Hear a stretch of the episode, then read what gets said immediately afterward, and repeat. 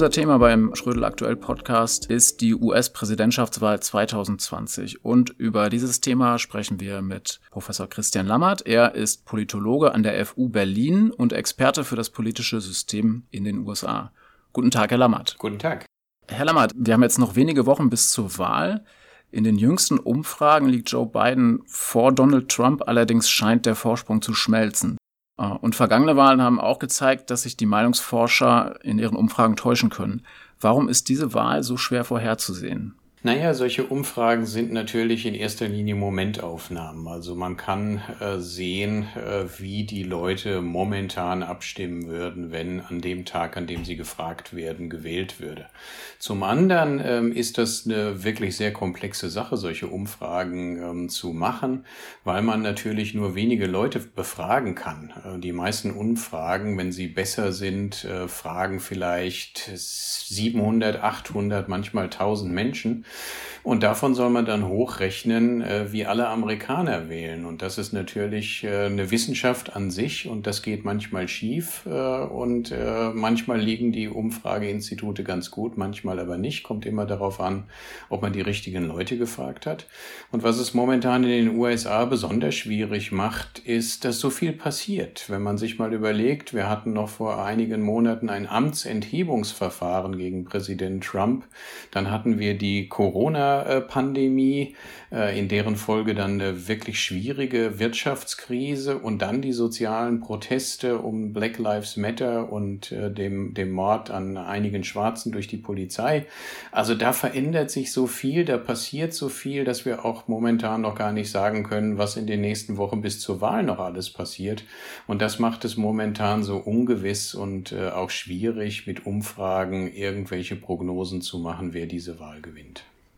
Mhm. Diese aktuellen Ereignisse, die Sie gerade angesprochen haben, haben ja auch äh, natürlich Einfluss auf den Wahlkampf. Ähm, jetzt hat äh, Joe Biden mit Blick auf die äh, letzten, auf die jüngsten Proteste gesagt, wir dürfen kein Land werden, das gegen sich selbst Krieg führt. Hm, ist es so, dass sich die USA tatsächlich so in einer Art Kriegszustand schon befinden? Oder ist das auch Wahlkampfrhetorik so ein bisschen? Ja, Kriegszustand ist vielleicht ein bisschen äh, starker Begriff, ähm, aber wir müssen sehen, und das ist auch kein neues Phänomen, dass die amerikanische Gesellschaft sehr tief gespalten ist. Äh, man spricht da von einer Polarisierung in zwei politische und ideologische Lager. Das eher konservative Lager, für das die Republikanische Partei steht, und das mehr progressive linke Lager, für das die Demokratische Partei steht. Und in den letzten 20, 30 30 Jahren hat sich die Gesellschaft so ein bisschen aus der ideologischen Mitte an diese Ränder bewegt und es gibt immer weniger Schnittmengen. Es gibt immer mehr politische Themen, wo sich die Gesellschaft überhaupt nicht mehr verständigen kann. Und das ist auch in die Politik vorgedrungen. Wir sehen das im Kongress, ähm, wo die Abgeordneten äh, fast nur noch mit ihrer Partei stimmen und kaum mit der anderen Partei kooperieren wollen. Das führt zu so einer Blockade. Ähm, und das ist etwas, was Biden jetzt in diesem Zitat als Kriegszustand nimmt, um das natürlich jetzt im Wahlkampf so ein bisschen zu dramatisieren. Mhm. Ähm, aber wir haben jetzt auch gesehen, äh, dass auf den äh, Protesten äh, Black Lives Matter ähm, gegen Rassismus in den USA auch schon einige Menschen erschossen worden sind. Ähm, also wir sehen, dass das nicht nur eine politische Auseinandersetzung ist, sondern dass das auch immer äh, in, in Gewalt ausbrechen kann. Und wenn man sich dann noch vorstellt, äh, dass in den USA fast jeder eine Waffe tragen kann ähm, und das auch gerne zeigt und tut, ähm, dann kann das natürlich auch schnell mal in sowas wie äh, einen Kriegszustand äh, ausarten, aber immer nur lokal auf Demonstrationen. Also ich sehe momentan noch keinen Bürgerkrieg wieder in den USA. Mhm. Ähm, Jetzt ist es aber so, dass immerhin der, ähm, der Wahlkampf ja auch mit äh, recht harten Bandagen geführt wird. Also beide Kandidaten geben sich eigentlich gegenseitig die Schuld für die jüngsten gewaltsamen Proteste. Und äh, ja, besonders Trump könnte man sagen, nimmt es oft mit der Wahrheit nicht ganz so genau. Ist so ein Wahlkampf für Sie auch in Deutschland denkbar? Ähm, also eine Frage, die auch diskutiert wird, dass wir mehr so in Richtung Amerikanisierung gehen, was Wahlkämpfe angeht. Also wir, die Diskussion, ob Deutschland sich auch in Wahlkämpfen amerikanisiert, die ist auch schon ein bisschen länger. Da ging es dann äh, vor allen Dingen um die Inszenierung von solchen Parteitagen, wie wir sie jetzt in den USA gesehen haben im August von beiden Parteien, die jetzt ein bisschen anders abgelaufen sind, was aber normalerweise so Jubelveranstaltungen sind mit vielen Luftballons ähm, und eben nur Show und Inszenierung, wo auf manchen Parteitagen äh, mehr ähm, Schauspieler oder ähm, äh, Rockstars auftreten als man eine inhaltliche politische Debatte findet. Das ist in Deutschland anders. Wenn man sich in Deutschland äh, mal so einen Parteitag anguckt, das ist weit weniger aufregend. Das ist wahrscheinlich eher langweilig. Es passiert zwar manchmal auch was. Wir erinnern uns an Joschka Fischer, der mal einen Farbbeutel an den Kopf geworfen bekommen hat. Aber in generell ähm, ist es ähm, viel, viel zivilisierter. Wir haben eine ganz andere politische Tradition. Wir haben auch viel stärkere politische Parteien. Die Wahlkämpfe sind nicht so sehr auf Kandidaten fokussiert wie in den USA. Wir haben ein anderes Wahlsystem. Und das nimmt immer ein bisschen Druck ähm, aus, aus Wahlkämpfen. Und deswegen ähm, sehe ich momentan äh, in mittelfristiger Perspektive ähm, für Deutschland noch nicht solche Ausprägungen, wie wir es in den USA sehen. Auch die Polarisierung der Gesellschaft, die zwar hier auch langsam zunimmt, wir haben das jetzt bei Corona gesehen, da gibt es Leute, die das nicht glauben, ähm, aber das ist bei weitem nicht so ausgeprägt wie die in, den USA. Ähm, und dann kann man natürlich auch noch drüber reden, dass das System der Wahlkampffinanzierung ganz anders ist, ähm, dass äh, in den USA wahnsinnig viel Geld in Wahlkämpfe fließt, das kaum reguliert ist und das führt dann auch zu solchen negativen Wahlkämpfen, weil man versucht, den politischen Gegner Gegner zu diffamieren. Das ist hier in Deutschland alles viel stärker reguliert und deswegen würde ich sagen, also wir können uns noch auf ein paar Wahlkämpfe freuen, die dann im Vergleich zu den USA eher langweilig sind. okay. Es gibt ja auch Unterschiede, Sie haben es eben schon so ein bisschen angesprochen, was das Wahlsystem anbetrifft. Es ist eine indirekte Wahl, da treten Wahlmänner äh, an und in der Regel ist es so in den einzelnen Bundesstaaten, dass alle Wahlmännerstimmen aus einem Bundesstaat, naja, an den Kandidaten gehen, der die Mehrheit der Stimmen holt, auch wenn das nur 51 Prozent sind, sagen wir jetzt mal. Das heißt, der Verlierer bekommt nichts und äh, es funktioniert nach dem Prinzip The Winner takes it all. Ist es nicht eigentlich aus unserer Warte äh, undemokratisch, dieses Prinzip? Also wenn man das aus der heutigen Perspektive nimmt, sicherlich. Man muss, glaube ich, äh, dieses äh, Wahlmännergremium, das Electoral College, aus einer historischen Perspektive verstehen. Ähm, die Verfassungsväter, und es waren zu der Zeit wirklich Väter, da waren keine Mütter dabei, ähm, haben dieses System etabliert, weil wir noch nicht so was hatten wie so eine Öffentlichkeit mit Medien, Fernsehen, Social Media. Das heißt, die Menschen, ähm, die in äh, Arizona gelebt haben beispielsweise, die wussten überhaupt nicht, nicht, wer sich da als Präsident aufgestellt hat in Washington. Das war weit weg. Die wussten überhaupt nicht, äh, um welche Themen es ging. Und da hat man sich überlegt, okay, dann nimmt man eben ein paar Leute aus dem Staat, dem man zutraut, eine richtige Entscheidung äh, zu treffen und delegiert diese Funktion an diese Wahlmänner, die dann nach Washington reisen, ähm, um den Präsidenten zu wählen. Das hat sich erhalten, weil es in der Verfassung festgeschrieben ist und weil es auch bestimmte Vorteile für bestimmte Interessen Chancen bietet. Insbesondere werden kleinere und eher ländlichere Staaten ein bisschen überrepräsentiert, äh, weil sich die Zahl der Wahlmänner, die ein Staat hat, danach richtet, wie viele Abgeordnete und Senatoren dieser Staat in den Kongress schickt. Und äh, jeder Staat sendet nur zwei Senatoren. Und damit sehen wir, dass äh, in der Tendenz eigentlich kleinere Staaten mit weniger Bevölkerung überrepräsentiert sind. Und die haben keine Lust, dieses System zu ändern, weil sie auch wissen, wenn wir das anders machen würden, dann würde der Wahlkampf nur noch in Kalifornien oder in New York stattfinden, weil da die meisten Menschen äh, leben und die Interessen aus diesen kleineren ländlichen Staaten in Iowa oder in Montana, äh, die würden überhaupt nicht mehr zählen. Und um das System zu ändern, brauchen wir eine Verfassungsänderung in den USA und dafür brauchen sie drei Viertel der Einzelstaaten, die da zustimmen und auch der Kongress muss mit großer Mehrheit zustimmen ähm, und die Mehrheiten findet man äh, momentan nicht. Aber ähm, es wird immer kritisiert und es gibt auch viel Diskussion, wie man das ändern kann. Ähm, die mhm. Einzelstaaten können das auch. Ähm, äh, zwei ähm, Staaten haben auch schon ähm, die äh, Zuordnung der Wahlmänner nicht mehr nach dem Winner-Takes-All-Prinzip, sondern eben ähm, nach dem Wahlergebnis. Äh, dann eben wird das aufgeteilt, wer äh, welches Lager, welche Kampagne, wie viel Wählermän Wahlmännerstimmen bekommt. Also diese Reformdiskussion findet schon statt, aber die meisten Staaten und auch die Republikaner, die momentan davon äh, profitieren, wir haben es gesehen, Trump hat die Wahl gewonnen, obwohl er weniger Stimmen hatte als Hillary Clinton, ähm, haben kein Interesse daran, das System äh, zu reformieren. Deswegen könnte man sagen, es ist undemokratisch, aber ähm, es sieht so aus, als müssten die USA noch ein paar Wahlen mit diesem System durchstehen. Mhm. Okay, was ja in dem Zusammenhang auch spannend ist, ist immer die Rolle der Swing States sozusagen. Ne? Also die Staaten, äh, wo es sozusagen auf der Kippe steht, ob jetzt die, die Demokraten oder die Republikaner ähm, gewinnen. Und da verändert sich ja auch interessanterweise von Wahl zu Wahl immer einiges. Trägt das auch mit dazu bei, dass äh, diese Wahl so schwer vorherzusehen ist? Und gibt es da aktuelle Entwicklungen, was ähm, die Swing States angeht, dass es eben äh, bestimmte Tendenzen gibt, die es bei früheren Wahlen nicht gab, wodurch das Ganze nochmal spannender werden könnte?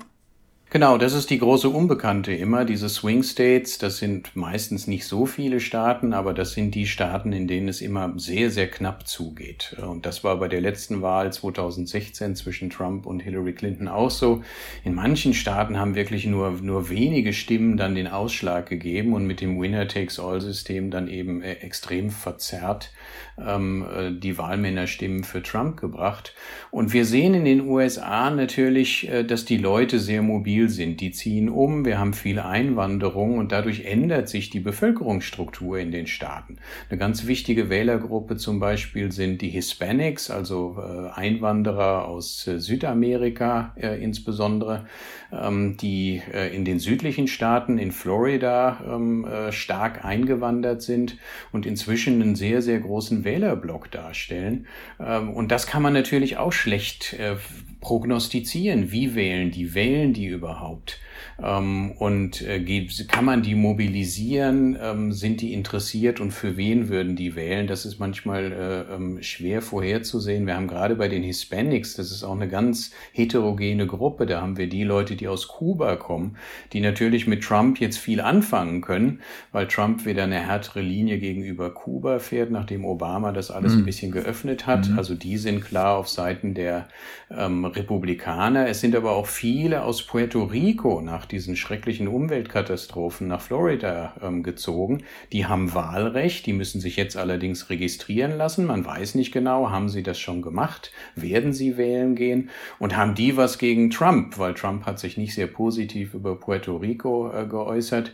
Äh, das sind alles so Unbekannte und das macht es wahrscheinlich auch schwierig, dann äh, die Wahl vorherzusagen, weil bestimmte von diesen Swing States äh, einfach kippen können und das müssen mhm. eben nicht viele Stimmen sein, um da das Zünglein an der Waage zu sein und vielleicht dann zu kippen von republikanisch zu demokratisch oder wieder umgekehrt. Ja, äh, bei der letzten Wahl 2016 war es ja auch so, dass Hillary Clinton im Prinzip äh, absolut mehr Stimmen hatte als Donald Trump ähm, und sie hat dann am Ende doch denkbar knapp diese Wahl verloren. Ähm, gibt es was, was äh, Joe Biden von Hillary Clinton unterscheidet? Wo man dann sagen könnte, äh, okay, er hat vielleicht jetzt doch die besseren Karten, zum Beispiel eben, weil er sich mit äh, Kamala Harris, eine äh, mögliche Vizepräsidentin, äh, sozusagen mit ins Boot geholt hat, die eben auch, naja, durch, durch ihre Herkunft eben auch die, die Minderheiten, äh, bestimmte Minderheiten ansprechen kann. Also das ist sicherlich ganz wichtig, ähm, äh, dass äh, die Partei ihre eigenen Wähler mobilisiert, damit sie auch zur Wahl gehen. Und das ist etwas, was 2016 bei Hillary Clinton nicht funktioniert hat.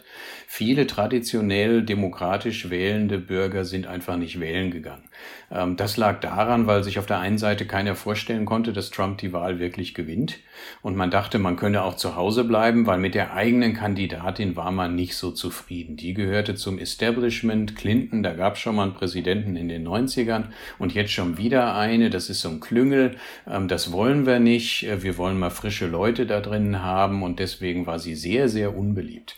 Das ist äh, erstaunlicherweise anders mit äh, Joe Biden, weil Biden ist eigentlich auch, er gehört zum Establishment, er war unter ist auch nicht Obama so frisch, schon mal, Ähm, ja, er war unter Obama schon mal Vizepräsident. Äh, er saß 30 Jahre im, im Senat. Ähm, er ist äh, wahrlich nicht mehr frisch und äh, ist inzwischen auch 77 Jahre alt. Aber die Leute mögen ihn. Ähm, es ist nicht diese Ablehnung da, die wir bei äh, Hillary Clinton noch gesehen hat, die die zweitunbeliebteste Kandidatin in der Geschichte der USA war. Sie wurde nur über, übertroffen von Donald Trump. Der war noch äh, äh unbeliebter. Aber der konnte seine Basis äh, mobilisieren. Die waren äh, euphorisch und sind wählen gegangen. Und das ist in den Demokraten nicht geglückt. Das sieht momentan anders aus, auch wenn wir mal auf die Zwischenwahlen 2018 gucken, als die Demokraten sehr, sehr gut bei den Kongresswahlen abgeschnitten haben, äh, mit extrem hoher Rekordwahlbeteiligung. Ähm, also wenn den Demokraten das gelingt, äh, und danach sieht es momentan aus, dann sind ihre Chancen besser.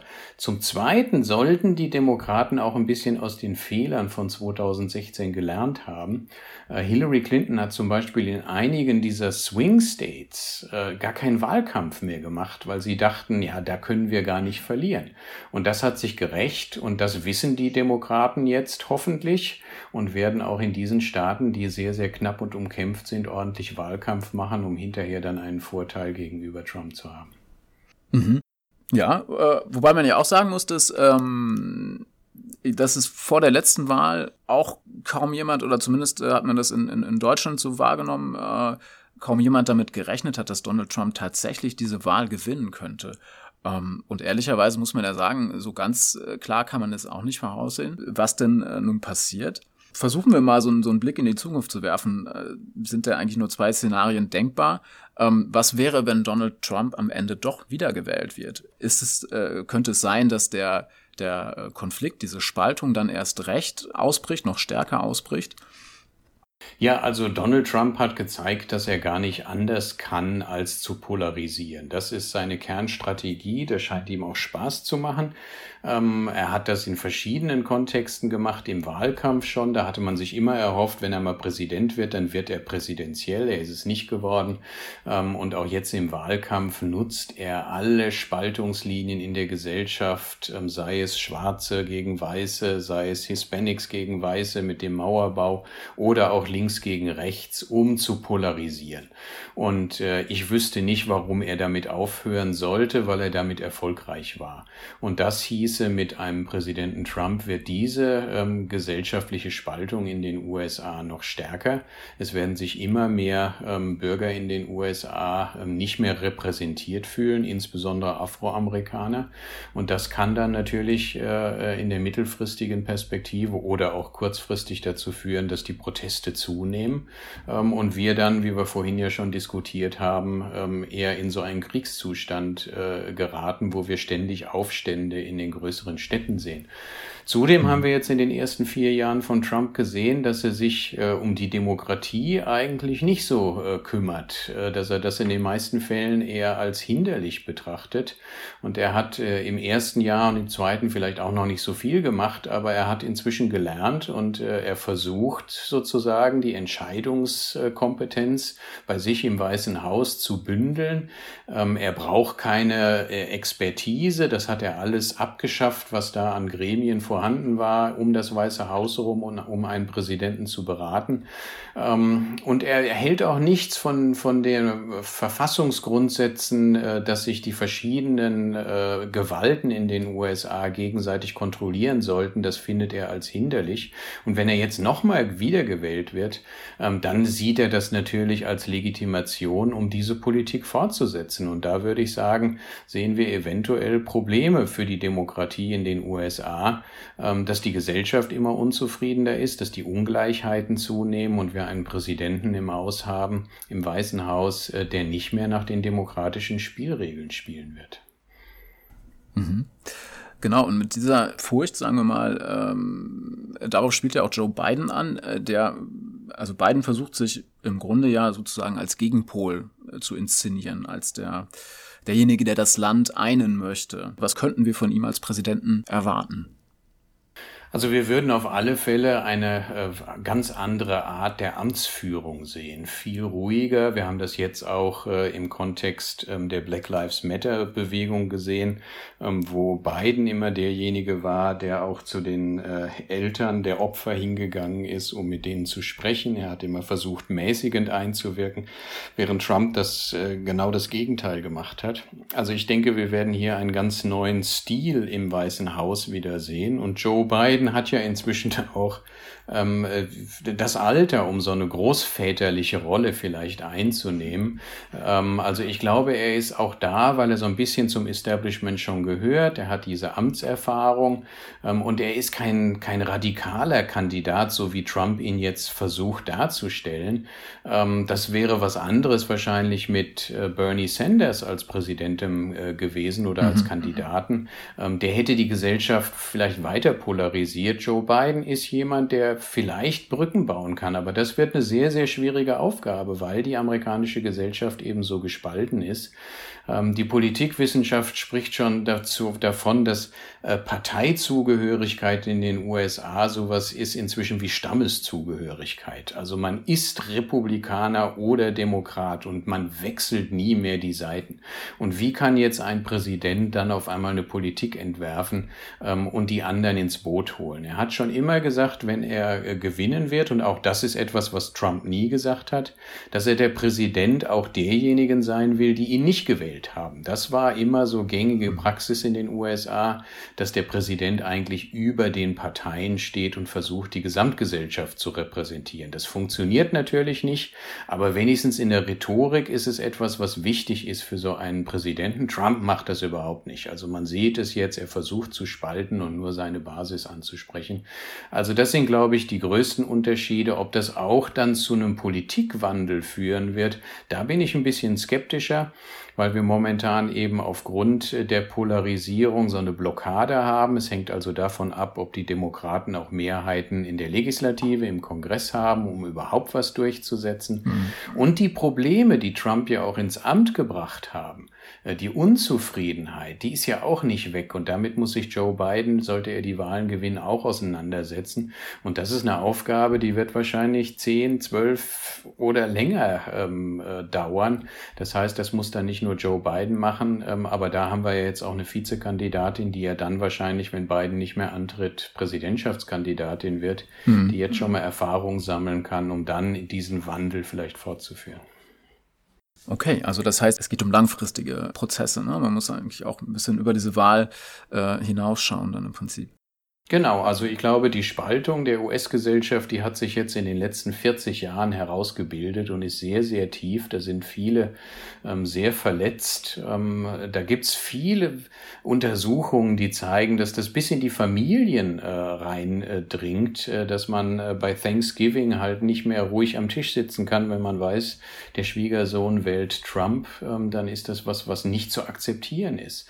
Wir sehen das aber auch zum Beispiel äh, auf dem Datingmarkt. Markt. Also wenn, äh, wenn Leute versuchen, ähm, äh, einen Freund oder eine Freundin zu kriegen. Äh, in Washington ist es momentan für Männer, die in der Trump-Administration ähm, arbeiten, fast unmöglich, in Washington eine Frau kennenzulernen, die nicht auch in der Administration arbeitet. So tief hat sich das inzwischen in die Gesellschaft eingegraben. Und das dauert natürlich, äh, um da wieder einen Wandel äh, äh zu erreichen und diese tiefen Gräben äh, wieder ein bisschen zu füllen oder zumindest ein paar Brücken zu bauen. Aha. Okay. Herr Lammert, wir danken Ihnen für, äh, für das Gespräch und ähm, für diese Einschätzung. Ja, sehr gerne.